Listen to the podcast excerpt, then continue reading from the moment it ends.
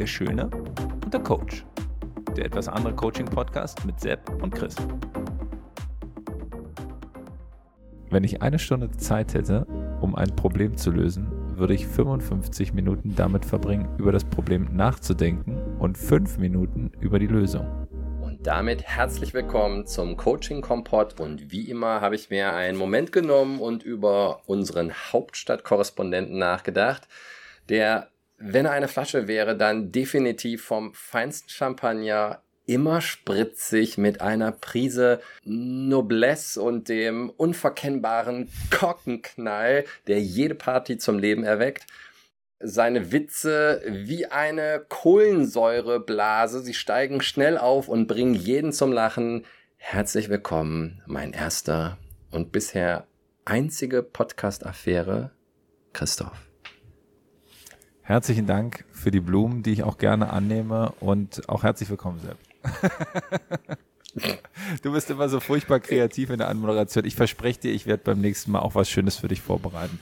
Aber ich finde, manchmal ähm, liegt auch äh, in der kurzen Vorstellung mit Herzlich willkommen, Sepp, sehr viel Wertschätzung. Und das äh, sage ich auch gerne nochmal. Herzlich willkommen, lieber Sepp. Ja, vielen Dank, Christoph. Ein schönes Zitat hast du mitgebracht von Albert Einstein, wenn ich mich nicht irre. Ja, das ist absolut richtig. Das ist unser Zitat der Woche. Was fällt dir dazu ein? Na, ich habe mir am Anfang gedacht, dass du gesagt hast, naja, komm, wir nehmen mal dieses Albert Einstein-Zitat als Zitat der Woche. Ähm, wie passt das zum Thema Coaching? Wir haben ja immer gelernt, ja. wir sollen lösungsorientiert sein und nicht so auf das Problem. Und dann habe ich mir mehr Zeit genommen, darüber reflektiert und habe gesagt, Moment, Obacht, das ist ja so nicht ganz richtig, denn wir haben ja immer einen sehr großen Schwerpunkt auf die Anliegenklärung gelegt und immer gesagt, es ist sehr wichtig, dass wir das Anliegen im Detail verstehen, sicher gehen, dass es nicht ein Anliegen hinter dem Anliegen geht, so dass ich sage, das passt tatsächlich sehr schön zum Thema Coaching. Ich finde auch, dass das sehr schön zum Coaching passt. Ähm, deswegen habe ich das auch rausgesucht ähm, weil ich äh, in der Coaching-Ausbildung und auch in, meinem, in meiner Coaching-Praxis gemerkt habe, je besser das Anliegen herausgearbeitet ist und alleine darüber ist schon was beim Klienten passiert, desto erfolgreicher ist letztlich auch der Coaching-Prozess.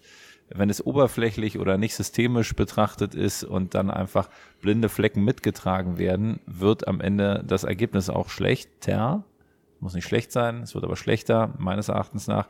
Und ähm, deswegen bin ich auch fest davon überzeugt, dass mehr in die Vorbereitung und weniger in die Umsetzung verhältnismäßig investiert werden soll, um es gut zu machen. Hast du denn das Gefühl, dass das etwas ist, was wir heute im Daily Business auch wirklich machen? Ehrliche Antwort, ich erlebe mich ganz häufig dabei, dass ich bei all den vielen Themen, die ich habe, zuerst ins Abarbeiten komme und dann feststelle, verdammte Axt, da hätte ich vielleicht noch mal vorher einen Plan schmieden müssen. Und ähm, das wird mir zum Glück häufiger bewusst. Und ich setze es dann äh, häufiger auch vor, die Aufgaben, aber es müsste noch viel häufiger passieren. Und äh, mir fällt auch auf, dass es links und rechts von mir zu selten passiert. Im Alltag, im Privaten einfach mal Sachen äh, zu Ende zu denken und dann in die Umsetzung zu gehen. Ja, da kann ich auch auf jeden Fall noch ein bisschen lernen. Da geht's mir genauso wie dir und ich beobachte das auch links und rechts, denn wenn ich mir anschaue, wenn ich Probleme höre, dann bin ich auch sehr schnell in der Problemlösung.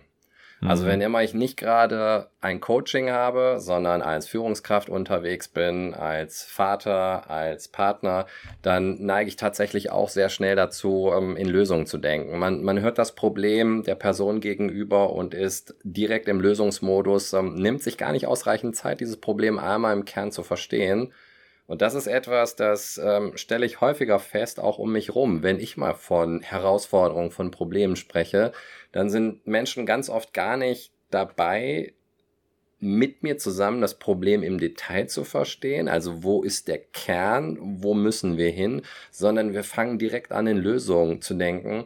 Und da habe ich mich gefragt, okay, wie kann man das eigentlich in, in einer Gesellschaft ähm, in Gänze umstellen? Wie kommen wir dahin, dass wir uns tatsächlich Zeit nehmen, über Probleme zu diskutieren, offen drüber zu diskutieren und dann gemeinsam in den fünf Minuten, wie du das gerade gesagt hast, erst an der Lösung arbeiten? Und ist dir da schon erster Ansatz eingefallen? die Haltung. Ähnlich wie wir es im Coaching gelernt haben, tatsächlich zu sagen, naja, komm, ich verbleibe auch als Familienvater, als Partner, als Führungskraft eben in der Haltung, mir die Zeit zu nehmen, erst einmal das Problem zu verstehen. Und ich habe mir vorgenommen, jetzt zukünftig, wenn immer ich das höre, wenn ich merke, oh, da schildert mir jemand sein Problem, dass ich dann erstmal drei Fragen stellen muss, bevor ich auf die Idee komme, überhaupt eine Lösung anzubieten. Und das mhm. ist so mein Hack, um das zukünftig ja, auf den Weg zu bringen. Und damit sind wir auch schon mittendrin im Coaching-Thema und wir haben heute einen ganz besonderen Gast. Jemand, der Christoph und mir sehr viel bedeutet, denn er hat uns in den letzten Monaten auf unserer Coaching-Ausbildung begleitet. Und deswegen, Christoph, würde ich sagen, starten wir jetzt einfach, oder? Finde ich gut. Let's go. Das schöne Gespräch. Er ist in erster Linie Überzeugungstäter. Weiterhin ist er Gründer und Leiter des Instituts für Coaching und Leadership an der sagenhaften Quadriga Hochschule. Er ist ausgebildeter Verhaltens- und Kommunikationstrainer. Er ist zertifizierter Business Coach. Er ist ständiger Juror bei den HR Excellence Awards. Er liebt Wandern und die Berge und er hat nothing to prove and everything to share. Herzlich willkommen, lieber David Nitschke. Schön, dass du da bist. Wow, was für eine Ankündigung. Ich danke euch, Sepp und Christoph, dass ich bei euch sein darf. Schön euch zu ja, sehen. Ja. Ja, schön auch dich zu sehen, David. Und ich starte mal direkt mit der ersten Frage. Wie es sich für zwei sehr gute Podcaster gehört, haben wir dir natürlich ähm, dich ordentlich im Internet gestalkt vorher. Und jetzt würde ich dich doch mal bitten, erzähl mal ein bisschen was für dich, aber mit der Aufgabe, bring doch mal die Wörter Beachvolleyball und Indie-Rock-Konzert darin unter. also, wo fange ich an? Ähm, Indie-Rock-Konzert. Ich glaube, das wäre meine, meine favorisierte Karriere gewesen, wenn ich singen könnte. Es gibt ja diesen Spruch, jeder kann singen. Äh, ich habe wirklich hart daran gearbeitet, diesen Spruch zu widerlegen. Äh, ich habe sogar Gesangsunterricht gehabt beim gleichen äh, Sänger wie Andreas äh, Burani, der äh, auch aus Augsburg kommt wie ich. Ähm, der hat die Karriere gemacht und ähm, mein Gesangslehrer hat alles versucht, aus mir rauszuholen, aber ich kann ein bisschen auf der Gitarre klampfen. Ich gehe sehr gern auf Indie-Rock-Konzerte und äh, das ist immer noch ein Hobby von mir. Eine Gitarre sammelt hier auch ein bisschen Staub neben mir. Aber ähm, ich bin jetzt mehr auf der Konsumentenseite gelandet als auf der aktiven äh, Creator-Seite von Musik. Leider. Also das ist schon mal das erste Wort. Und Beachvolleyball ist äh, so, so mein spätes Hobby geworden, so im Sport, ähm, weil es eine total schöne Art und Weise ist, sich, sich komplett zu verausgaben. Am liebsten nach der Arbeit, äh, so im Sommer, noch in den Sand gehen. Äh, man hat gleich eine gute Erdung, weil man barfuß im Sand steht. Mhm. Ähm, zwei gegen zwei braucht man nicht so viele wie bei anderen Sportarten und ähm, man kann sich richtig verausgaben, Spaß haben, spielerisch, aber auch mental ist es immer wieder eine tolle Herausforderung äh, zu spielen. Von daher ist es auch so einer meiner Leidenschaften, ähm, so von, von dem, was ich gerne in meiner Freizeit tue. Ich hoffe, das äh, erfüllt die Anforderung, beide Worte unterzubringen. Ja, Guter absolut Auftakt. großartig. Und dann hätte ich noch eine abschließende Frage dazu, denn Christoph hat es gerade schon mal angeteasert. Er hat gesagt, er hat nothing to prove and everything to share. Ein toller Claim, wie ich finde. Wie kam es dazu? Ja. äh, ich glaube, das war ähm, vor ein paar Jahren, da habe ich äh, selbst, ähm, hatte ich eine Verletzung ähm, mir beim Sport geholt, dann konnte ich ganz, konnte ich nur Yoga machen. Und ich habe mir dann so eine Yoga-App geholt und habe mir ganz viele verschiedene Yoga-Lehrer angeschaut und war dann so auf einer Matte. Und dann war äh, ein hawaiianischer Yoga-Lehrer und der hat dann so die Übungen durchgeleitet, war so ein recht intensives Yoga. Und der hat dann äh, verschiedene Tipps und Tricks geteilt während der Yoga-Session und hat dann noch gesagt, naja, wie wir äh, Hawaiianer sagen, äh, nothing to prove, everything to share. Und ich bin, wow, so aus der Pose raus dachte mir, was für ein super Claim, was für ein toller Slogan. Das ist ja eigentlich eine Lebensphilosophie. Ja. Und das ist bei mir so hängen geblieben, dass ich gleich aufgestanden bin von der Matte und mir das irgendwo aufgeschrieben habe. Und ähm, habe gedacht, das, das, äh, das ist eigentlich so der Weg, den ich privat, aber auch beruflich gehen möchte, weil dieser Gedanke, erstmal nothing to prove, nichts zu beweisen. Also das heißt eigentlich schon, ich trete mal selbst einen Schritt zurück und komme nicht vom Ego, sondern ähm, wenn man so will, stelle ich mich in den Dienst, äh, beziehungsweise stelle mich nicht in den Vordergrund. So kann man es schon mal sagen. Das finde ich eine schöne Haltung. Und mhm. dieses Everything to Share ist dieses Teilen. Ja, dass man das, was man vielleicht gelernt hat, erfahren hat, mit anderen teilt, andere unterstützt. Klingt total profan und äh, so, so, ja, schon ein bisschen abgenutzt vielleicht, aber eine Idee kannst du teilen, die wird nicht weniger. Und mhm. das ist so in dem Bereich der Weiterbildung, wo ich beruflich ja schon viele Jahre jetzt unterwegs bin, was, was mich immer wieder inspiriert, dass man sozusagen Ideen teilen kann, andere besser macht, aber man verliert selbst nichts dabei, sondern eigentlich gewinnt man, man kriegt auch wieder Ideen und Austausch zurück. Und daher ist dieser Claim, nothing to prove, everything to share. Ich habe es irgendwie nicht auf Deutsch übersetzt bekommen, ich habe es dann auf Englisch belassen. Ähm, aber der, der inspiriert mich bis heute und ist auch irgendwie so eine Erinnerung für mich, wie ich zumindest durch den Alltag gehen möchte. Ich finde, das ist ein ganz wundervoller Claim. Und als du das äh, mit diesem Moment erzählt hast, wo er das euch kundgetan hat, habe ich auch äh, eine kleine Gänsehaut mitbekommen, weil ich mir das sehr, sehr gut vorstellen kann und da auch sehr gut andocken kann. Und ich finde, das ist für unser Thema ja auch ähm, eine gute Voraussetzung äh, fürs Thema Coaching, weil das wir auch heute sprechen, auch über die Rolle der äh, Quadriga im Zusammenhang mit Coaching. Aber vielleicht mal zum Einstieg, was ist denn deine persönliche Faszination am Thema Coaching? Mm, ja, es ist eine gute Frage. Ich habe, ähm, ja, wenn du jetzt fragst, was ist die persönliche Faszination, erstmal so, so einen kleinen Schritt zurücktreten. Und ich glaube, es sind die, die Begegnungen, die wir haben, die uns ermöglichen, anders miteinander zu agieren. Also sprich von Coach und Coachee, ähm, wo wir die Möglichkeit haben, dieser Begriff nochmal to share, also erstmal den Raum zu teilen und äh, eine Begegnung mit jemandem zu haben unter anderen Umständen, die wir vielleicht im Alltag gar nicht so häufig haben. Und ich hole jetzt vielleicht ein bisschen weit aus, aber äh, Coaching hat ja so ein bisschen seinen Ursprung auch durch Carl Rogers, der diese klientenzentrierte Therapie damals mhm. entwickelt hat. Und er hat damals gesagt, dass es drei Aspekte gibt, die wichtig für einen Coach sind. Ähm, das eine ist Empathie, das andere ist authentisch und kongruent zu sein. Und das dritte, auf Englisch hat er gesagt, ist unconditional positive regard. Also im Deutschen könnte man es vielleicht so als bedingungslose positive Wertschätzung betrachten. Und ich finde diese Grundhaltung, also in, aus dieser Haltung kommt Menschen zu begegnen und sie zu unterstützen, ihre Ziele zu erreichen, vielleicht neue Kenntnisse oder Perspektiven ähm, zu ermöglichen. Das finde ich für mich ein unheimlich eine schöne Art äh, zu arbeiten. Ähm, es ist eine Arbeit, die mich sehr bereichert. Und dieser Gedanke, empathisch, kongruent, authentisch, aber auch mit einer hohen Wertschätzung Menschen zu begegnen, ist, eigentlich ist es ja eine schöne Lebensgrundeinstellung. Und ich finde, beim Coaching ist es halt nochmal so fokussiert für diesen Moment. Und ich glaube, dass dieser Ansatz, der hat, hat mir wahnsinnig gut gefallen. Ähm, ich habe gemerkt, dass es mir Spaß macht, da mich zu vertiefen, mehr zu lernen und ähm, dann auch in solche Begegnungen zu gehen als Coach. Und ähm, dementsprechend ist es bei meiner Coaching-Ausbildung so hängen geblieben und ich habe damals dann einfach weitergemacht und wollte mehr und so kam es dann irgendwann auch, dass ich in der Rolle jetzt auch arbeite weiterhin.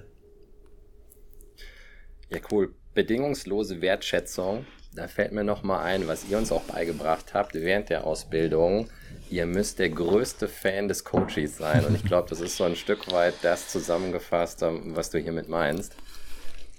Und wenn ich jetzt nochmal mhm. zurückschaue auf die letzten Monate meiner Ausbildung, dann gibt es da viele ganz besondere Momente, die für mich ja immer in Erinnerung bleiben werden. Ein besonderer Moment war natürlich, äh, Christoph kennenlernen zu dürfen. Aber was war bei dir ein ganz besonderer Moment rund um das Thema Coaching, ähm, der dich nachhaltig geprägt hat?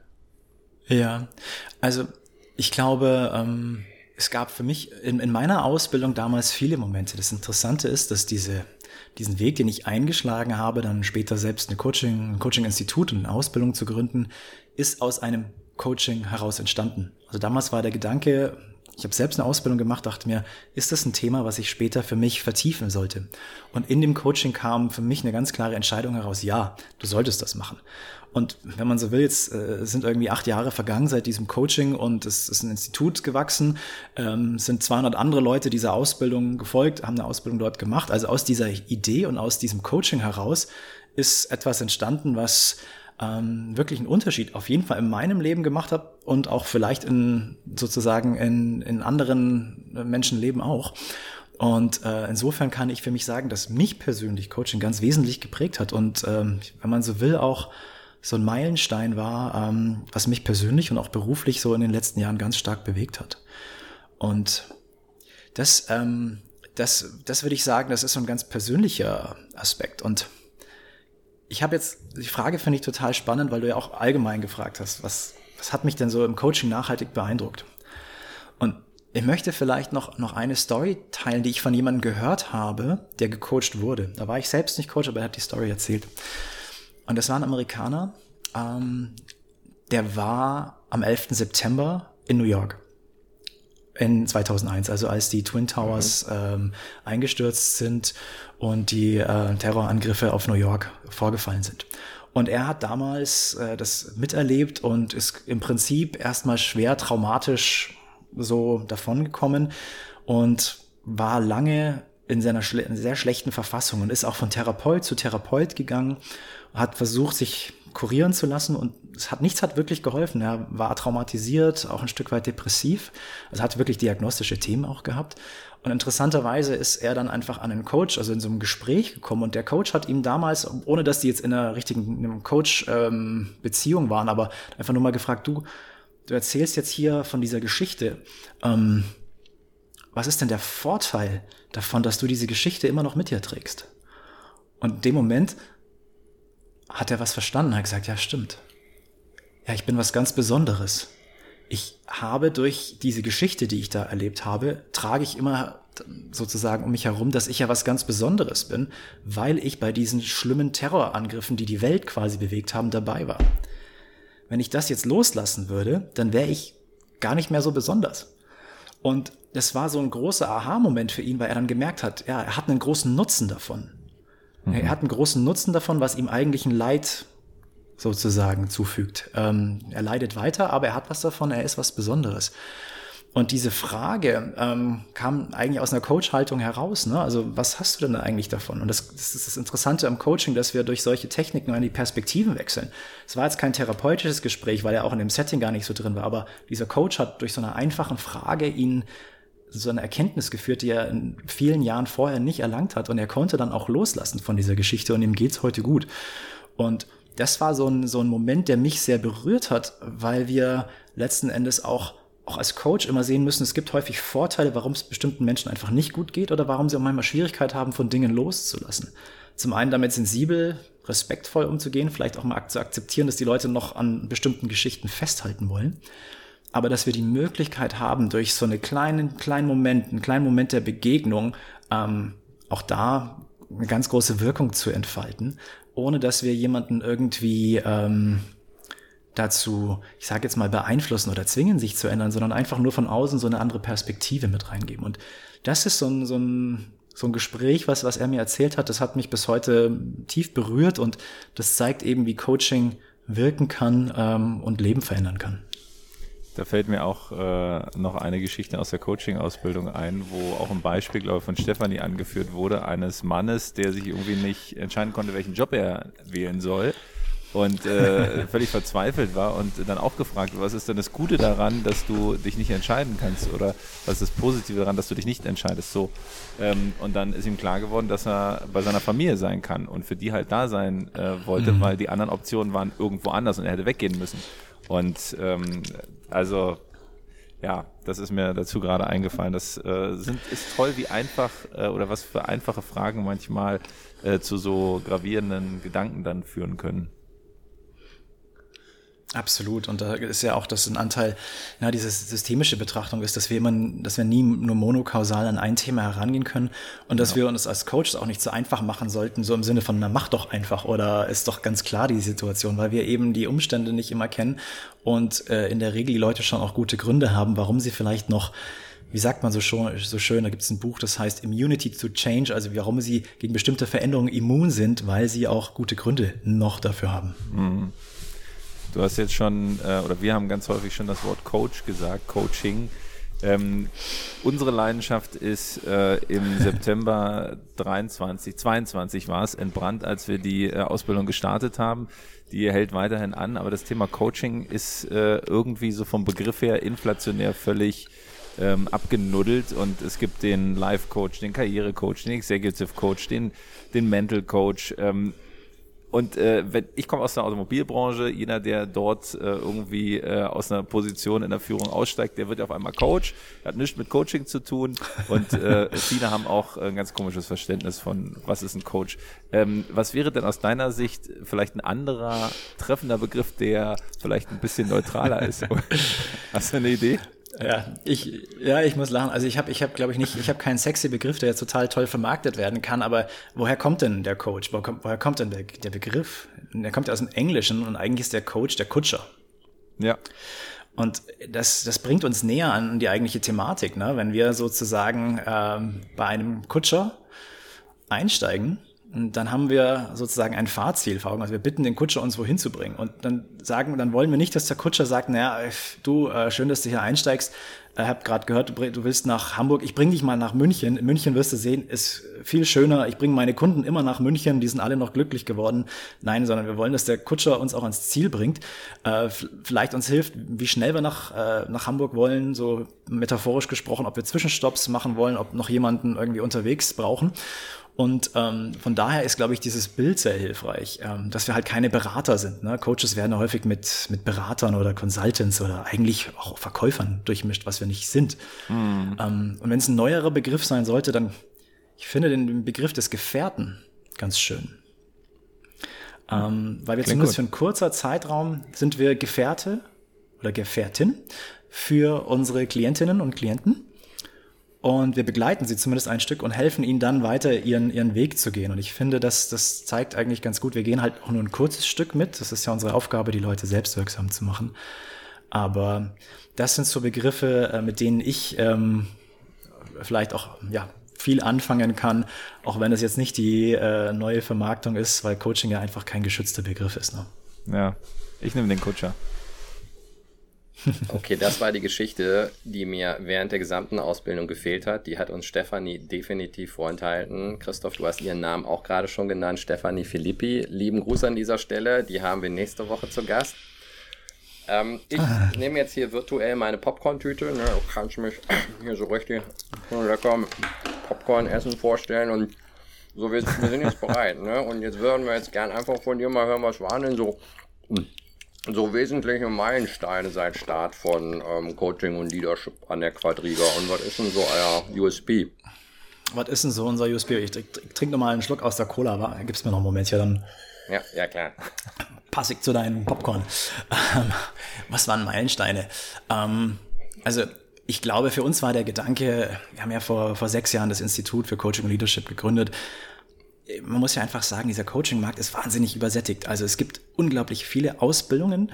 Ähm, es gibt durch diese Unklarheit, was ist eigentlich Coaching, ähm, eine Herausforderung, wenn jemand heutzutage sich überlegt, ich möchte eine Coaching-Ausbildung machen. Wahnsinnig schwierig, da überhaupt anzufangen. Wer ist seriös? Bei wem will ich es machen? Und welches Institut passt zu mir? Es gibt ja auch viele gute Ausbildungsinstitute. Unser Ansatz war damals, dass wir gesagt haben, wir wollen so ein wissenschaftliches Fundament, aber trotzdem eine Praxisausbildung machen mit, mit neuen Ansätzen. Also wir haben vor Corona haben wir dann schon Online-Coaching mitgenommen, was, was damals noch nicht so viele Coaching-Ausbildungen hatten. Das ist mittlerweile natürlich Standard. Aber ich glaube, das war so, ähm, das war so unser Ansatz, das Beste, was wir in unseren Ausbildungen kennengelernt haben, zusammenzufassen mit verschiedenen Experten aus der Praxis. Ihr hattet ja einige schon, glaube ich, auch im, im Interview ähm, mhm. hier mit dem Jörg, äh, ich glaube auch dem Stefan Limpecher, Stefan oder? Limpecher, genau. Und genau. Super, genau. Und die in verschiedenen Coach-Rollen auch sind, so dass wir ich bringe jetzt mal die Metapher nochmal vom Sport, weil wir vorhin schon drüber gesprochen haben, wie in so einer Sportlerkarriere hast du vielleicht verschiedene Trainer oder Sportcoaches nennen wir es jetzt, ähm, die dich unterschiedlich begeistern. Manche achten genau auf die Technik, in, mit dem, wie du arbeitest, manche motivieren dich, manche haben eine tolle empathische Ansprache. Und ähm, äh, dementsprechend wollten wir unseren Teilnehmerinnen das auch mitgeben, dass es verschiedene Coaching-Ansätze gibt, verschiedene Persönlichkeiten, dass man sich von jedem ein bisschen was abschauen kann und dann seinen eigenen Coaching-Stil auch entwickeln kann mit einem klaren Prozess. Und ich glaube so, das ist so die, die Intention, dass es uns, glaube ich, ganz gut gelungen. Wir sind jetzt immer noch ganz gut unterwegs und ähm, seit sechs Jahren da auf dem Markt etabliert. Das andere, worüber ich mich freue, dass es uns insgesamt, es war mir ein Anliegen, dass wir jetzt nicht ein Institut werden, wo irgendwie die Leute anonym hinkommen, sondern dass wir alle unsere Teilnehmerinnen kennen, dass wir auch wissen, was ist bei denen los, auch wenn wir eine so professionell wie irgendwie nur möglich im Coaching-Bereich arbeiten, dass wir einen sehr familiären, ähm, ein familiäres Umfeld schaffen, wo sich auch unsere Leute wohlfühlen, wo wir mit Humor und Leichtigkeit und auch Spaß das Wissen vermitteln. Und idealerweise erleben das die Teilnehmer und Teilnehmerinnen, dass sie Spaß bei der Ausbildung haben, ähm, dass es dem Institut, also mir, den Kolleginnen Spaß macht, den Dozentinnen Spaß macht, dass es sozusagen dann das, was wir lernen wollen, dass wir das auch leben. Und das ist, glaube ich, so der Ansatz, wo wir sagen, gelingt uns das? Ähm, weil wenn es da irgendwo nicht stimmt, dann passt eigentlich die ganze Kette nicht mehr. Und das war so der Punkt, der, der uns wichtig war. Und bisher ähm, ähm, macht es, glaube ich, noch allen Spaß. Die Dozentinnen und Dozenten, die damals zu uns gekommen sind, sind dabei geblieben. Die Teilnehmer kommen zum Glück immer noch zu uns. Und wenn ich jetzt so euch beide anschaue und sehe, ihr habt einen Podcast gegründet, wie großartig ist das denn? Ne? Also diese Leidenschaft, ihr habt gesagt, die ist vor knapp eineinhalb Jahren entstanden.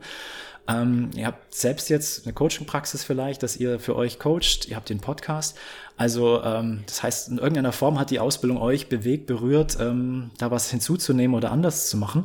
Und solche, solche persönlichen Geschichten, die sind einfach so inspirierend und so erfüllend. Und das ist einfach ähm, ein tolles, eine tolle Atmosphäre, für die ich sehr dankbar bin, da teilhaben zu können. Die Quadriga hat, finde ich, auch einen coolen Claim, Keep Questioning. Habe ich immer an den Fenstern gesehen und äh, wenn es den nicht schon gegeben würde, hätte ich den auch genommen. Äh, der passt, äh, finde ich, auch super. Ähm, wenn du jetzt mal so auf die Entwicklung des Coaching-Marktes schaust, wie, wie, was, was siehst du da? Was guckst, was siehst du in den nächsten fünf bis zehn Jahren und wie schätzt du die Rolle von der Quadriga ein oder welche Rolle siehst du für die Quadriga?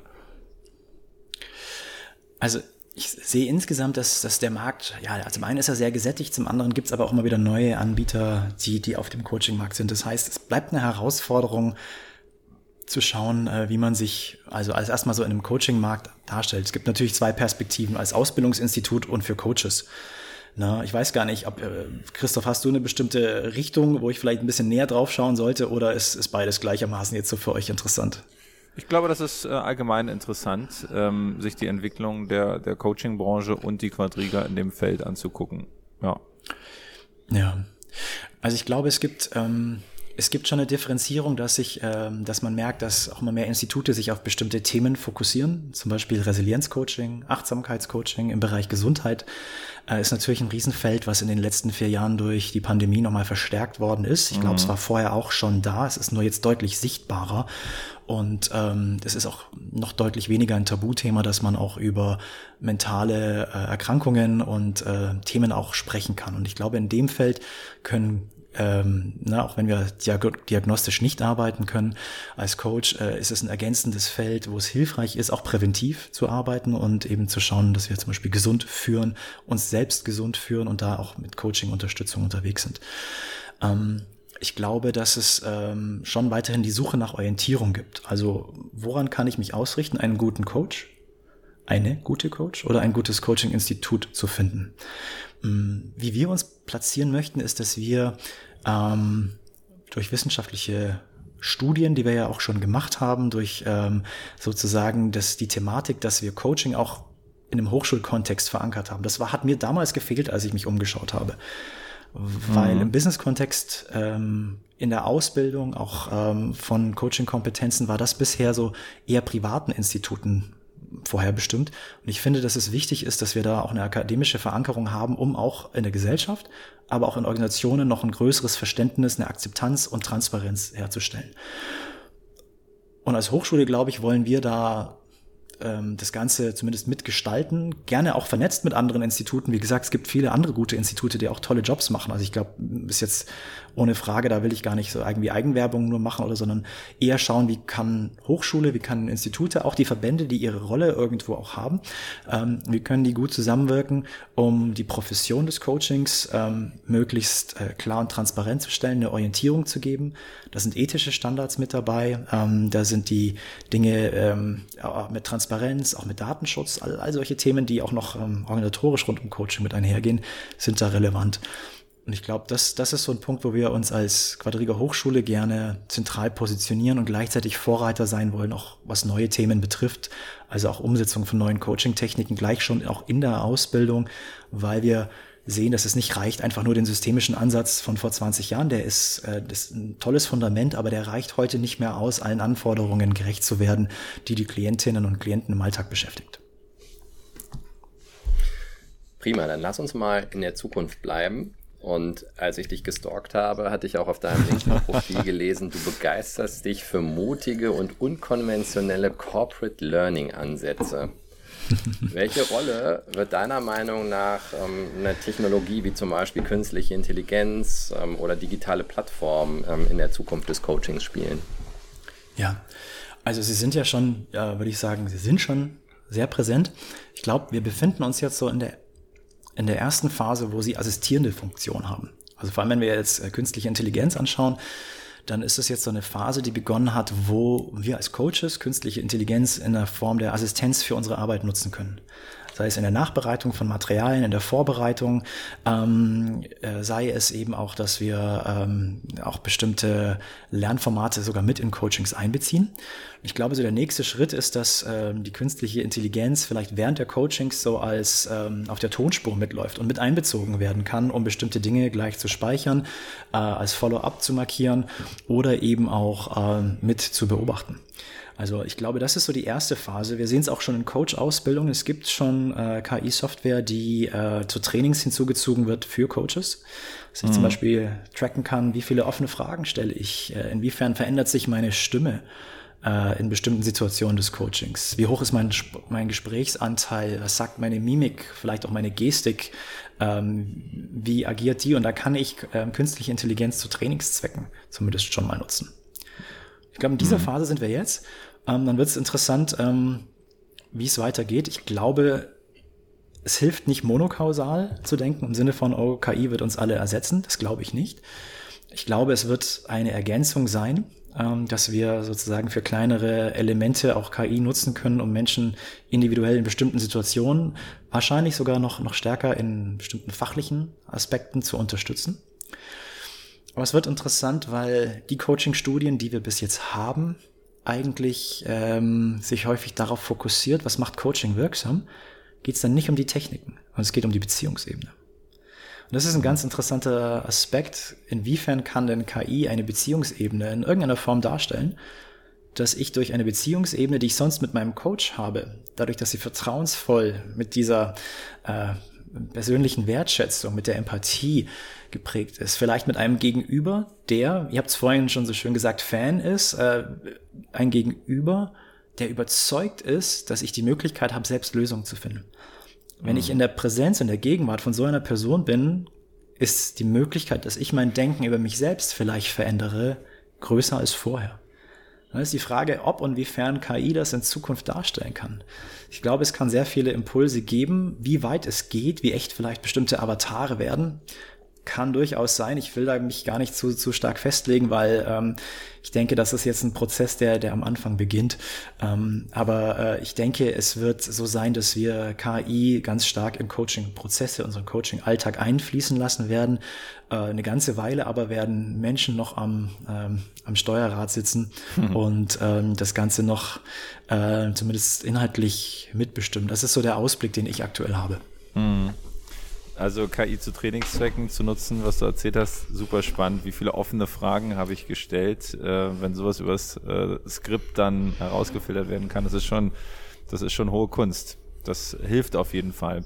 Ähm, du hast eben gerade auch äh, schon ein bisschen angeschnitten, wie sich die Coaching-Ausbildung ähm, entwickelt. Kannst du ein bisschen äh, genauer noch darauf eingehen, wie äh, das jetzt bei euch äh, sich auch ähm, in der Ausbildung von Coaches im Detail vielleicht noch entwickelt? Noch ein bisschen mehr sagen? Du hast ja ein paar verschiedene ähm, Coaching-Ausbildungen, mentale Coaches, ähm, Gesundheitscoaches.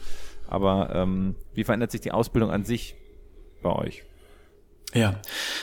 Also ich glaube, der Gedanke ist ja vor allem, dass wir gar nicht, ähm, dass wir, dass es für uns nicht hilfreich ist, so im Elfenbeinturm zu bleiben und zu sagen, was lernen wir gerne oder was macht uns Spaß, sondern eigentlich zu schauen, wie verändert sich das Format Coaching. So eine, eine Veränderung, abgesehen von dem digitalen Format natürlich, ist, dass Coachings kürzer werden. Also mhm. ähm, die Zeit jetzt sich zwei Stunden hinzusetzen oder auch äh, äh, in, im digitalen Raum zu coachen, wird definitiv kürzer. Das heißt, wir müssen eigentlich als Coaches auch in der Lage sein, wenn wir das in dem Format machen wollen, auch äh, kürzere Varianten, ne? manchmal nennen wir das so ein bisschen spaßeshalber Espresso-Coaching, mhm. äh, sowas zu leiten, dass wir in kurzen Einheiten auch ähm, Veränderungen herbeiführen können. Äh, in, was ist da machbar und in welchem Format, ne, wenn wir jetzt nicht irgendwie gemütliches Ankommen und lange Auftragsklärung oder so, sondern sehr kurz und knackig auf den Punkt zu kommen. Weil das auf jeden Fall ein Bedarf ist, den wir bei Personen, aber auch bei der Wirtschaft sehen. Was heißt das für eine Ausbildung, ähm, darauf reagieren zu können? Wie kann ich einen Coach oder eine Coach, die zu uns kommt und sagt, ich, ich möchte besser werden, ähm, da gibt's ja dann eigentlich den, müssen immer mehr weg dann gehen auch von einzelnen Methoden. Wir mhm. müssen eigentlich die Menschen befähigen, Coach zu sein und nicht Coaching zu machen. Mhm. Und das hat viel mit persönlicher Reife zu tun, auch in diesen Formaten schnell zu erkennen, auf was kommt es hier gerade an. Und äh, das ist so ein Beispiel, wie wir davon kommen, okay, Formate ändern sich, wir müssen in kürzeren Einheiten auch zumindest denken können. Was heißt es für mich als Coach, in einer kurzen Sequenz wirksam zu sein? Und wie kann ich das vielleicht dann auch ohne Methodenanwendung machen und trotzdem das Ganze auf den Punkt bringen? Das ist so ein Beispiel äh, und das ist der Gedanke, also wohin entwickelt sich zu äh, Coaching, ne? also diese technischen Aspekte mit aufzunehmen. Ähm, wie kann ich KI nutzen. Ähm, das machen wir viel auch in unserem Online-Coaching-Modul. Ähm, der Kollege Jakob, der da äh, das Modul bei uns leitet, ist da auch federführend und wir tauschen uns da aus. Und wir sprechen jetzt viel Blick auf die Technik an. Ich finde es auch interessant, was andere Sprachen, andere Kulturen machen. Also mhm. was für mich so ein Punkt ist, ist auch nach Amerika zu schauen. Ähm, Stichwort Coaching-Kultur. Wie interpretieren die dort Coaching? Und auch solche, solche ähm, Gedanken, solche Aspekte mit in, in unsere ähm, Kultur hier einfließen zu lassen, weil wir auf dem deutschen Coaching-Markt, glaube ich, äh, manchmal so ein bisschen so eine, so eine Bubble sind und nicht so viel links und rechts schauen. Wir haben eine hohe Tradition im Bereich des Coachings, eine hohe Qualität, das finde ich sehr wertig und sehr gut. Aber ich glaube, es hilft auch in andere Länder zu schauen. Die Amerikaner sind vielleicht ein bisschen schneller und mutiger, manche Dinge auszuprobieren ich habe jetzt letztes Jahr mal so zwei Ausbildungen in Amerika digital gemacht und fand es sehr interessant, wie die ähm, auch teilweise unkonventioneller daran gegangen sind. Ja, also ich hätte noch mehr Beispiele, aber das sind so, so erstmal schon so ein Überblick, dass, dass ja. mein Redeanteil hier in dem, äh, in dem, in dem Podcast nicht äh, exponentiell hier ansteigt. Aber ist schon gut, wenn der so hoch soll ist. es ja, ja genau, so soll es ja auch sein. Mein Stichwort war eigentlich auch schon bei ähm, Espresso Coaching. Äh, zu dem Thema hatten wir letzte Woche schon die Chance, mit Felix Behm zu sprechen und über die aufnehmen, äh, abnehmende Aufmerksamkeitsspanne, ähm, insbesondere bei der Generation Z. Das war auch ein super spannender Talk. Wenn ich mir jetzt anschaue, was du gerade gesagt hast und mit Blick eben auf genau solche Herausforderungen, welche weiteren Herausforderungen siehst du für die Coaching-Branche in Gänze und wie bereitest du dein Institut ähm, die angehenden Coaches eben genau darauf vor? Ja, also ich glaube, es ist erstmal, ich glaube, es sind, sind zwei, also ein Punkt, der ist relativ gleich geblieben. Ähm, am Anfang, wenn ich Gespräche führe von Leuten, die sich für eine Coach-Ausbildung interessieren, kommen ganz viele zu uns und sagen, sie wollen Coaching-Methoden lernen. Und ich versuche dann sanft, aber, aber klar zu machen, dass die besten Methoden nichts nutzen, wenn ich als Persönlichkeit nicht in der Lage bin zu erkennen, wann welche Methode überhaupt geeignet bis, äh, ist. Und äh, als Coach selbst ein gewisses Level erreicht habe in meiner Persönlichkeitsentwicklung. Ich versuche es jetzt mal so auf den Nenner zu bringen. Ich kann eigentlich andere Menschen nur auf dem Level, auf der Ebene begleiten, die ich selbst für mich erreicht habe. Ähm, das heißt, Menschen ähm, sollten immer bereit sein, wenn sie auch zu uns in der Coaching-Ausbildung kommen, an sich selbst zu arbeiten, sich selbst zu reflektieren und an ihren eigenen Kompetenzen äh, und an ihrer eigenen Entwicklung zu arbeiten. Deswegen haben wir eine Ausbildung so aufgesetzt, wo sie selbst sehr viel coachen und aber auch gecoacht werden mit den eigenen Themen. Also diese Selbsterfahrung bleibt sehr hoch und bleibt wichtig, weil ich dann irgendwann die Kompetenz entwickle, welche Methoden wann wie geeignet sind, wann mich dann zum Beispiel auch digitale Komponenten unterstützen und ergänzen und den, ich nenne jetzt mal so den Coaching-Raum erweitern oder wann es vielleicht sein kann, dass diese digitalen Medien eigentlich zwischen mir und dem Klienten stehen und dadurch eigentlich die Wirksamkeit eher verwässern. Das ist, dass die Herausforderung dabei ist, dass das über eine Erfahrung geht, die man macht, wenn man in sich in einem Prozess befindet. Es ist schwieriger, diesen Prozess zu beschreiben und einfach nur intellektuell zu verstehen. Ähm, und dementsprechend ist es für uns wichtig, dass uns Menschen vertrauen, die sagen, ich komme zur Quadriga, ähm, weil ich glaube, dass sie wissen, was sie machen. Und für uns ist dann hilfreich, dann, wenn das über auch Weiterempfehlungen geht oder äh, sozusagen andere Leute diesen Weg schon gegangen sind und äh, das auch nochmal so bestätigen können. Ähm, Und unterm Strich will ich sagen, wir müssen also weiterhin stark an dieser Persönlichkeit äh, und an diesen Grundlagen arbeiten, dass wir in der Lage sind, immer wieder flexibel Coach zu sein und nicht Coaching zu machen. Das ist ein zentraler Aspekt. Ähm, die technischen Aspekte wollen wir mit aufnehmen, integrieren äh, und wirklich das als, als Spielfeld dann auch nutzen, immer mit diesem Prinzip Utilisation, also zu was ist es gut, welchem Zweck dient es und es sollte ja. halt immer dem Zweck dienen, dass wir unsere Klienten bestmöglich unterstützen.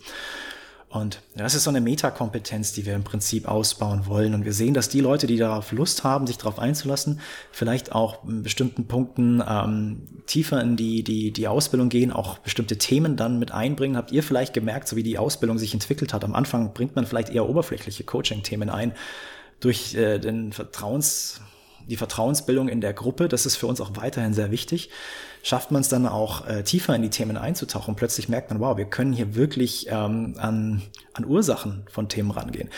Und das betone ich deswegen, weil ich glaube, auch der Gruppenzusammenhalt ist für uns sehr wichtig. Deswegen führen wir auch zwei Gespräche zum Kennenlernen, dass die Leute wissen, was erwartet sie und wir auch wissen, passen die zu uns.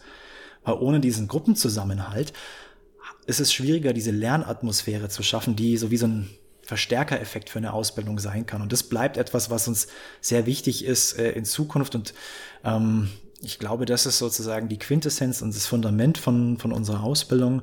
Alles darüber hinaus, die technischen Aspekte, die werden wir natürlich hinzuziehen mit dem Blick auf den Markt. Wir haben gestern ein Dozentinnen-Treffen gehabt, wo wir uns ausgetauscht haben, was sollten wir da noch besser machen. Also ähm, da weiter dranbleiben.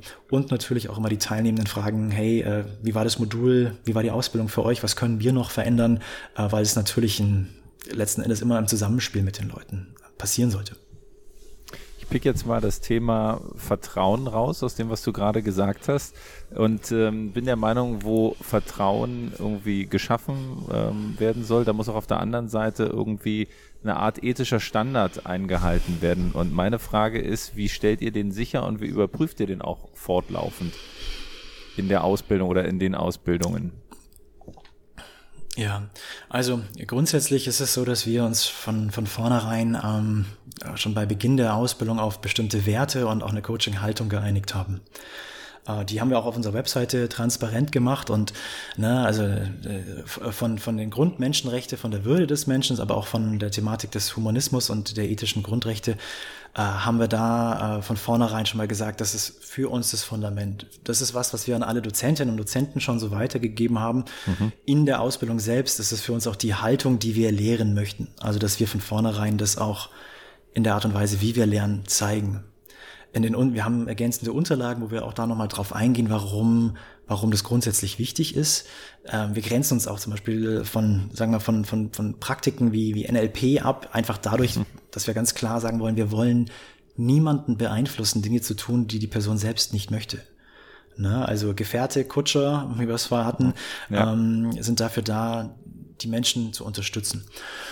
Und ähm, das ist, das sind für uns bestimmte äh, Dinge, die für uns vollkommen klar sind. Das sind dann aber auch so Themen, dass wir nicht als Therapeutin arbeiten dürfen, dass wir das auch klar vermitteln.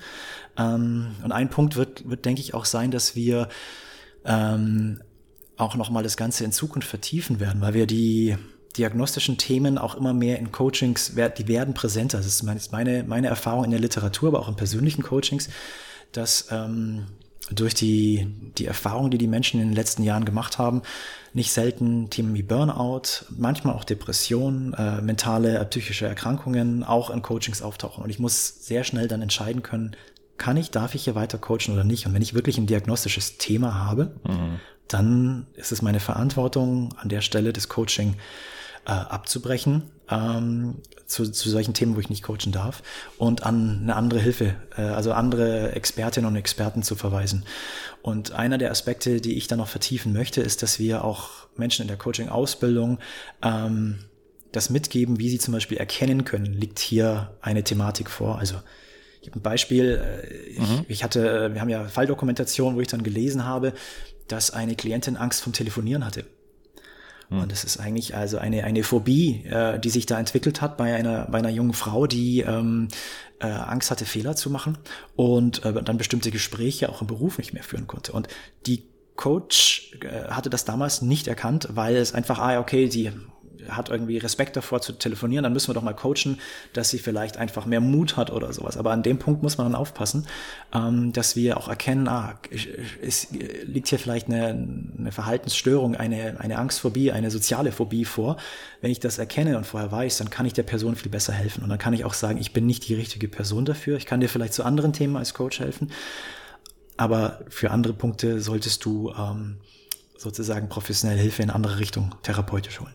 Und ich glaube, und da gibt's mittlerweile ja ähm, so, ähm, ich, ich muss mal schauen, ähm, Medical ähm, First Aid, Mental First Aid, Health äh, Kurse. Ich habe es jetzt gerade so grob zusammengestöpselt, ist nicht ganz der richtige Begriff, aber es gibt so ähm, kurze Kurse, die helfen, solche diagnostischen Elemente zumindest also geschult zu werden, ein Bewusstsein zu haben, auf was muss ich achten. Und ich glaube, sowas wird auch für uns wichtiger als Coaches, um auch in unserer Verantwortung zu bleiben, dass wir gut arbeiten können, dass wir wirksam sind, aber in dem Bereich, wo wir wirksam sein sollten. Mhm. Du sprichst da ein super wichtiges Thema an, David. Ähm, wir haben auch bei uns im Konzern so ein ähm, Mental First Aider Programm, so, so heißt das bei uns. Ähm, ja. Ich finde das super wichtig. Wir haben auch in Folge 8 mit Laura nochmal darüber gesprochen. Ähm, okay. Deswegen ähm, vielen Dank, dass du das ähm, hier nochmal ansprichst. Jetzt schaue ich auch nochmal auf die Ausbildung zurück, habe super viele Methoden gelernt. Du hast gesagt, es sind nicht die Methoden, es ist die Beziehung. Ähm, dennoch möchte ich jetzt nochmal getreu der Skalierungsmethode, die uns ja schon sehr früh beigebracht habt, von dir wissen, wie messt ihr denn den Erfolg eures Institutes? Ähm, wie messt ihr den Erfolg der einzelnen Absolventen? Mhm. Ähm, also den Erfolg von einzelnen Absolventen ähm, wir können, also wir machen es folgendermaßen. Wir ähm, bewerten und holen uns Evaluation zu jedem Modul, das wir in der Ausbildung haben. Also nach jedem Modul fragen wir eigentlich unmittelbar nach dem Modul nach, wie war deine Erfahrung? Ähm, würdest du dieses Modul auch weiterempfehlen? Hast du Anmerkungen, was war gut, was war weniger gut? Ähm, und das geht sowohl, also das geht äh, dahin, wie zufrieden bist du mit den Dozentinnen und Dozenten, mit den Inhalten, aber auch mit den organisatorischen Aspekten. Und da haben wir sozusagen eine, eine Benchmark, wo wir sagen, daran, auf, auf diesem Level möchten wir uns halten. Wir arbeiten unter anderem mit diesem Net Promoter Score, den wir für uns ein bisschen genordet haben. Ich glaube, Sepp, du bist auch im Marketing äh, gut unterwegs. Das heißt, du kennst den äh, wahrscheinlich noch, noch besser als die meisten anderen. Aber äh, es geht darum, so einen transparenten Wert zu haben, wie zufrieden sind unsere Teilnehmerinnen. Und das ist so ein Aspekt ähm, mit dem wir ganz zentral arbeiten, weil wir wollen ja nicht erst danach wissen, jetzt, jetzt warst du ein Jahr bei uns, Christoph, Sepp, wie war's? Mhm. Ah, war nicht so gut, naja, schade. Ähm, das wäre nicht so toll. Dafür habt ihr dann zu viel Geld ausgegeben, dass es äh, ne, und zu viel Zeit verbracht. Da wären wir unserer Verantwortung nicht gerecht. Ähm, das heißt, wir, wir fragen immer direkt danach, ähm, wie die Erfahrung war, was wir innerhalb der Ausbildung ändern können und versuchen das dann ähm, auch während der Ausbildung noch mit einzu einzuflechten oder darauf auf, drauf zu reagieren, dass wir Dinge noch ähm, hindern können. Ähm, was für uns hilfreich ist, sind auch Evaluationen, die dann äh, außerhalb der Ausbildung stattfinden. Also wir kriegen dann zum Beispiel Reviews von den Teilnehmerinnen, wie es ihnen gefallen hat. Da sind wir sehr glücklich, dass wir da äh, immer noch sehr viele positive Rückmeldungen bekommen. Also das ist auch ein Kriterium für uns. Ähm, für uns ist es sehr schön, wenn wir Weiterempfehlungen bekommen und Leute sagen, hey, äh, ich komme zu euch, weil ich habe eine Empfehlung bekommen, das ist natürlich dann ein hoher Vertrauensgegenstand. Und, ähm, und für uns ist natürlich so ein Punkt zu sehen, wie, ähm, wie nutzen die Teilnehmenden weiterhin ihre Ausbildung? Sei es, dass sie in der Organisation, ich glaube, Christoph, du bist ja jemand, der in der Organisation weiterhin als Führungskraft arbeitet und vielleicht Coaching-Elemente in deinen Alltag integriert hast. Sepp, bei dir ja. glaube ich ja auch, ne? Ja. Und gleichzeitig habt ihr ein neues Projekt mit dem Podcast gestartet. Äh, wir haben, ähm, wir haben eine, eine sozusagen eine Coaching-Agentur hat sich durch uns äh, aus der Ausbildung heraus gegründet. Ähm, es hat sich, also es gab mehrere Ausgründungen sozusagen aus der Ausbildung heraus. Das ist für uns halt immer schön zu sehen, dass die Leute ähm, die Fähigkeiten, die sie bei uns gelernt haben, mitnehmen konnten, um sich dann selbstständig zu machen. Ähm, und da haben wir jetzt in den letzten Jahren tatsächlich, also wie so ein kleiner Inkubator, mehrere Gründungen dann eben erleben dürfen. Das ist für uns natürlich total schön zu sehen und ähm, möchte bei all diesen, ja, ihr habt ja gefragt, woran messt ihr das? Also wir haben diese Messkriterien über die Evaluationen, aber es, für uns sind auch diese persönlichen Gespräche schon auch wichtig, auch am Ende der Ausbildung nochmal mit den Leuten zu sprechen, zusammenzusitzen. Wie war es eigentlich für euch? Äh, wir wollen jetzt ja auch nicht zu technokratisch werden, sondern wir wollen ja auch den direkten Kontakt und den Austausch haben, auch die Tonspur mit aufnehmen, dass wir sehen können, was hat gepasst, was können wir noch besser machen. Ähm, und so wollen wir das eigentlich auch weit, weiterhin machen. Ähm, weiß gar nicht, aber ich kann mal die Frage zurückgeben. Ihr wart ja in der Ausbildung. Was, was würdet ihr denn sagen? Also für euch, ähm, woran merkt ihr denn das für euch, dass ihr sagt, hey, ich bin zufrieden mit der Ausbildung? Tja, also ich kann das äh, relativ leicht sagen. Äh, ich habe ja auch die Gelegenheit bekommen, über meine Transformation als Führungskraft äh, in dem Buch der Stefanie einen kleinen Beitrag zu leisten, weil bei mir so viel passiert ah, cool. ist äh, in dieser ganzen Zeit. Und für mich war es ähm, live oder game changing. Also ich habe das auch äh, vielseitig von meinen Mitarbeitern zurückgespielt bekommen. Ähm, ich äh, habe jetzt mir, mich haben mich hat persönliche Entwicklung und Coaching auch schon vor der Ausbildung begeistert. Jetzt habe ich mir aber die Grundlagen geschaffen, um diese Leidenschaft auch selber ausüben zu dürfen. Ich arbeite auch parallel mit Klienten, will es auch in meiner Firma unterbringen. Also ich würde sagen, ich bin sehr, sehr zufrieden. Und was ich auch nochmal sagen möchte, ist, dass ähm, der Draht zur Hochschule ähm, sehr persönlich war. Also es gab zwar diese, diese klassischen Abfragen, aber wenn es ein Thema gab, dann gab es immer einen persönlichen Ansprechpartner, der sich gekümmert Deswegen habe ich mich persönlich sehr gut aufgehoben gefühlt und würde sagen, das war sehr erfolgreich für mich. Ah, schön, das freut mich. Also ich kann mich da in weiten Teilen anschließen, inklusive Buchbeitrag. Ich meine, aber erst vor kurzem ein bisschen das, das, das, das Buch muss ich lesen. Ich hoffe, ich, ich, ich, hoffe, ich kriege das signiert von euch dann noch. Ja, aber selbstverständlich. Und ich glaube, das ist aber auch noch eine Sache, die du selber zuvor schon angesprochen hast. Denn du hast gesagt, na, am Anfang startet man mit sehr banalen Themen in dieser Coaching-Ausbildung, die Anliegen, die man mitbringt. Und die werden dann wirklich immer sehr tiefer und man baut dieses Vertrauensverhältnis auch zu den anderen Coaches auf. Und wenn ich mir anschaue, was mir das alleine in den letzten Monaten gebracht hat, und da sind ja echte Freundschaften entstanden. Mhm. Und das alleine ist schon sehr, sehr wertvoll, muss ich sagen. Und ähm, dieses Keep Questioning, was ihr ja überall im Stehen habt, das ist etwas, was ich mitgenommen habe. Auch ich habe gelernt, dann eben Fragen, die in der Vergangenheit doch sehr geschlossen waren, offen zu formulieren und kriege seitdem halt eben auch einen bunten Blumenstrauß an völlig neuen Antworten. Und ähm, das hat mir definitiv geholfen. Das, das freut mich zu hören und das, das ähm, ja, wie er sagt, diese Begegnungen, das ist, das ist ja auch ein Anteil wirklich, ähm, die, die Freundschaften, die Begegnungen, das Netzwerk, ähm, was da entstehen kann. Äh, und was eigentlich, und das ist ja so, so eine Sache, ähm, dass man auch mit anderen Menschen das ist so ein Teil der Ausbildung, die jetzt über das Coaching hin, hin, hinausgeht, aber dass man die Möglichkeit hat, mit verschiedenen Menschen sich über einen Zeitraum von einem Jahr regelmäßig trifft, äh, tiefer eintauchen kann äh, zu bestimmten Themen, die einen sehr beschäftigen, sich da gegenseitig unterstützt, miteinander lernt, auch mal Tiefen, aber auch Höhen eben äh, zusammen durchmacht.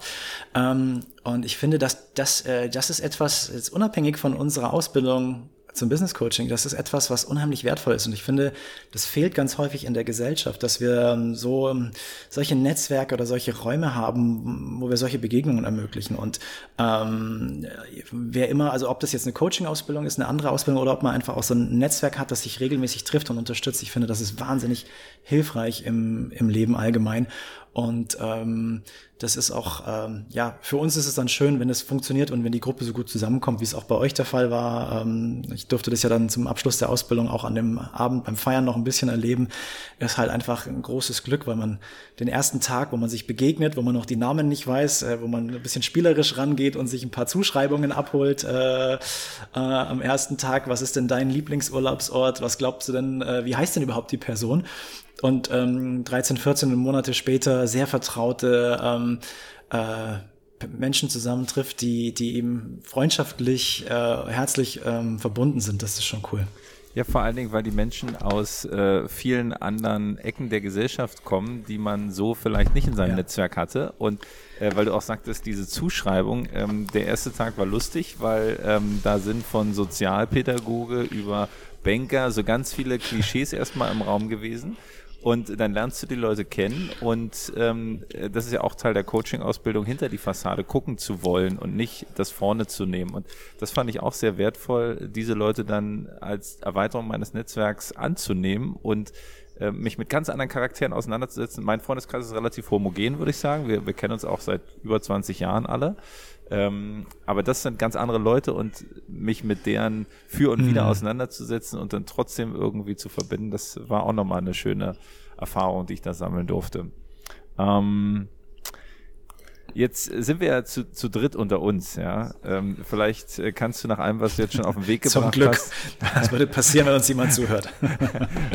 kannst du noch mal ganz kurz ähm, teilen, was deine persönliche Vision mit der Quadriga ist? Hast du da vielleicht was Knackiges, was du noch so als Ausblick geben kannst?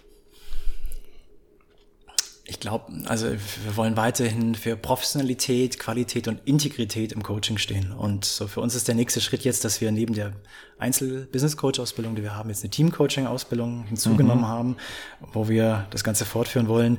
Und diese, ich glaube, das ist der Dreiklang zwischen Lehre, also wir wollen Leute ausbilden, wir wollen weiterhin Studien veröffentlichen und nahen Kontakt zu den Organisationen haben, wo der Bedarf tatsächlich ist. Also das ist so der Dreiklang, den wir bedienen wollen und dafür einfach für eine transparente, professionelle Art des Coachings stehen und ähm, möglichst vernetzt, auch mit anderen Coaching-Anbietern. Ne? Also ich, wir sprechen jetzt viel über Quadriga, was natürlich schön ist, aber ich möchte das auch gar nicht ähm, unter den Tisch kennen, dass es viele andere professionelle Ausbildungen gibt, die einen super Job machen. Und dieses Everything to Share ist eigentlich auch da so ein Gedanke, noch mehr ähm, auch Wissensaustausch zu haben mit anderen Institutionen, mit anderen Organisationen, das noch ein bisschen zu fördern, weil das ist tatsächlich häufig äh, noch so ein, eine Schwierigkeit, dass die verschiedenen Coaches oder Coachverbände noch zu sehr in ihren eigenen Bereichen sind. Da würde ich mir in Zukunft noch mehr an Vernetzung wünschen und vielleicht ist das auch etwas, was wir noch anstoßen können. Cool, dann müssen wir so langsam zum Ende kommen. Das Schöne Geschenk.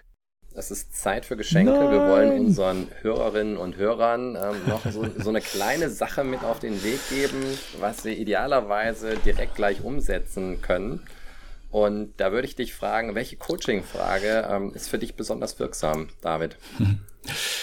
ähm, ich versuche es kurz zu machen. Ich glaube, es gibt nicht die eine wirksame Frage, weil es immer auf den Moment ankommt. Also eine Frage, die in einer Situation wahnsinnig kraftvoll sein kann, kann in einer anderen Situation völlig eine kleine Flaute auslösen und nicht wichtig sein. Also das Entscheidende ist, dass wir als Coaches im richtigen Moment die richtige Frage stellen eine Frage, wenn ich trotzdem äh, hier sozusagen die Frage muss, beantworten kann. Ich muss mich für selbst ähm, Frage entschuldigen, tut mir leid. Also ja, ist gut.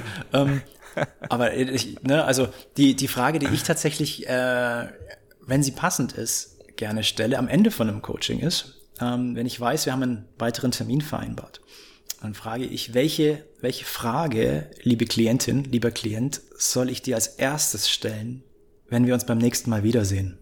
Und Boom.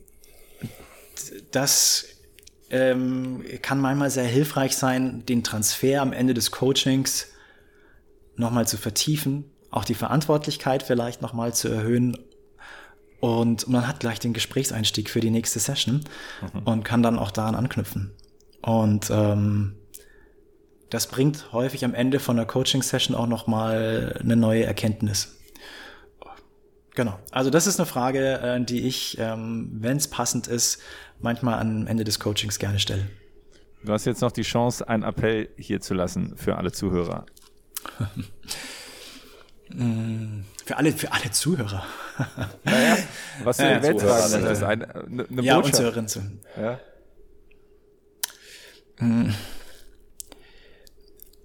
Ich, also, wir haben heute mit, mit Carl Rogers, mit Empathie, Kongruenz, und Unconditional Positive Regard, also dieser, dieser bedingungslosen Wertschätzung, äh, angefangen. Und ich glaube, wenn wir, wenn jeder von uns es schafft, so ein, zwei Prozent äh, das ein bisschen mehr in den Alltag zu tragen, ist da schon sehr viel gewonnen. Und mhm. das ist letzten Endes, ich nenne es jetzt mal so eine Art Coaching-Haltung, die wir mit unseren Partnerinnen, mit unseren Partnern, mit Mitarbeitern, Mitarbeiterinnen, äh, mit Menschen an der Kasse, im Straßenverkehr, äh, wenn wir das hinkriegen, da ein bisschen offener, ein bisschen gelassener, ab und zu vielleicht auch ein bisschen humorvoller miteinander umzugehen. Äh, dann haben wir in Zeiten, wo sich Dinge scheinbar zu verhärten drohen, dann bringen wir da ein bisschen mehr Leichtigkeit. Und bin großer Freund von Leichtigkeit, auch Humor, weil ich glaube, wenn Dinge leicht ein bisschen aufgelockert sind, dann können sie sich leichter verändern. Und ähm, wenn es ein Appell sein soll, dann vielleicht, ähm, vielleicht das auf Englisch gesprochen, liebe Leute, take it easy. Klingt gut. Nehme ich mit. In diesem Sinne und geht häufiger auf Indie-Rock-Konzerte. Die schöne Zusammenfassung. David, vielen lieben Dank. Ich Danke, lieber fasse David. noch mal kurz für mich zusammen drei Dinge, die ich mitnehme. Ähm, das ist zum einen ein Zitat, das du am Anfang gesagt hast. Das fand ich sehr schön. Eine Idee kannst du teilen, die wird nicht weniger. Und dann habe ich noch zwei Sachen für mich eingepackt zum Reflektieren. Denn du hast gesagt, was ist der Vorteil, dass du diese Geschichte mit dir rumträgst? Das fände ich nochmal eine sehr spannende Frage zum Reflektieren. Und jetzt zum Schluss hast du nochmal darüber gesprochen, wie sieht Coaching eigentlich in anderen Sprachen, in anderen Kulturen aus? Das klingt für mich auch sehr spannend. Das sind so die drei Sachen, die ich für mich heute mitnehme. Christoph, wie sieht's bei dir aus? Ähm, weil, weil das irgendwie so hängen geblieben ist und ich das ganz erfrischend fand. Ähm, ich werde mich jetzt äh, bei LinkedIn zum Kutscher umbenennen. Ähm, weil ich das Bild dahinter einfach besser finde und die Abgrenzung zu diesem äh, Begriff Coaching irgendwie nett finde. Ähm, was ich aber ganz besonders toll finde, war der Spruch, ähm, das werde ich für mich auch übernehmen, ähm, mehr Coach zu sein und weniger Coaching zu machen. Das finde ich, äh, hat eine, eine Tiefe, die bei mir noch sacken muss, aber es hat sofort resoniert ähm, und das ist eine, eine Lebenshaltung, die du ja auch in vielen anderen Bereichen äh, einsetzen kannst und ähm, ja, also ich äh, fand das Gespräch sehr, sehr leichtgängig und es waren äh, viele schöne Sachen dabei, die man, glaube ich, äh, im Alltag auch umsetzen, mitnehmen kann. Herzlichen, herzlichen Dank, lieber David. Lieber Christoph, lieber Sepp, ich danke euch ganz herzlich für die Zeit. Hat mir großen Spaß gemacht, mit euch zu sprechen und ich wünsche euch mit dem Podcast weiterhin total viel Freude und weiterhin gute Interviews und ja, einfach vielen Dank äh, für eure Arbeit.